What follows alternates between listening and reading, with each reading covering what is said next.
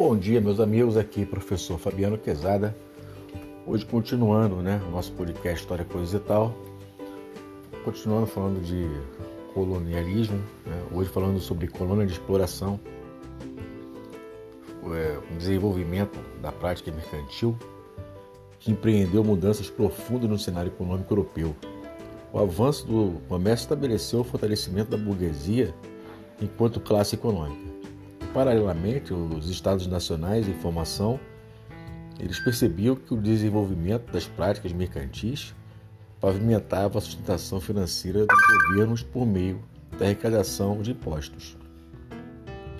E nesse contexto, o desenvolvimento de ações monopolistas em outras regiões do planeta se transformou em ponto fundamental da atividade comercial.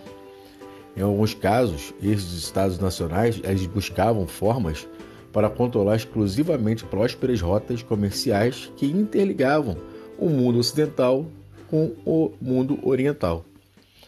No século XVI, com a descoberta do continente americano, a exploração dos vastos territórios também inseriu a colonização neste contexto econômico.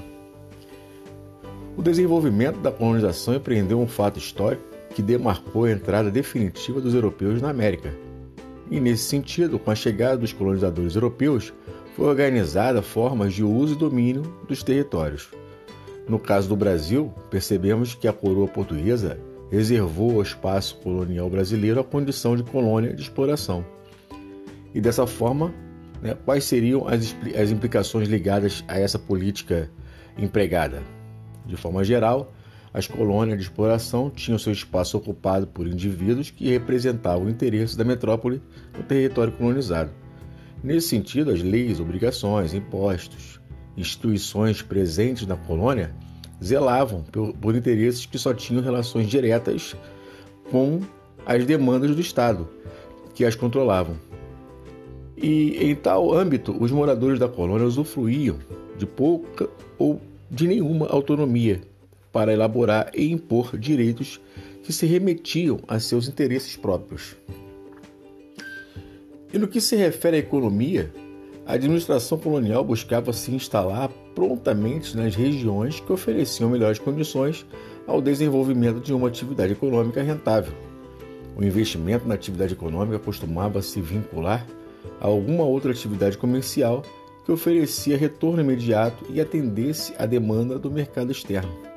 Dessa forma, as necessidades econômicas locais eram facilmente lançadas a um segundo plano.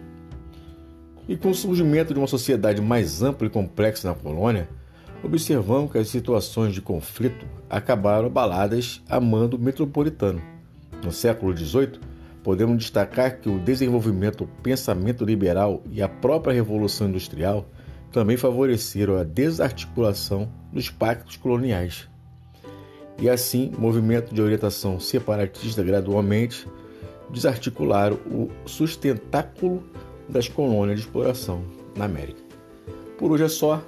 Um grande abraço a todos e até a próxima.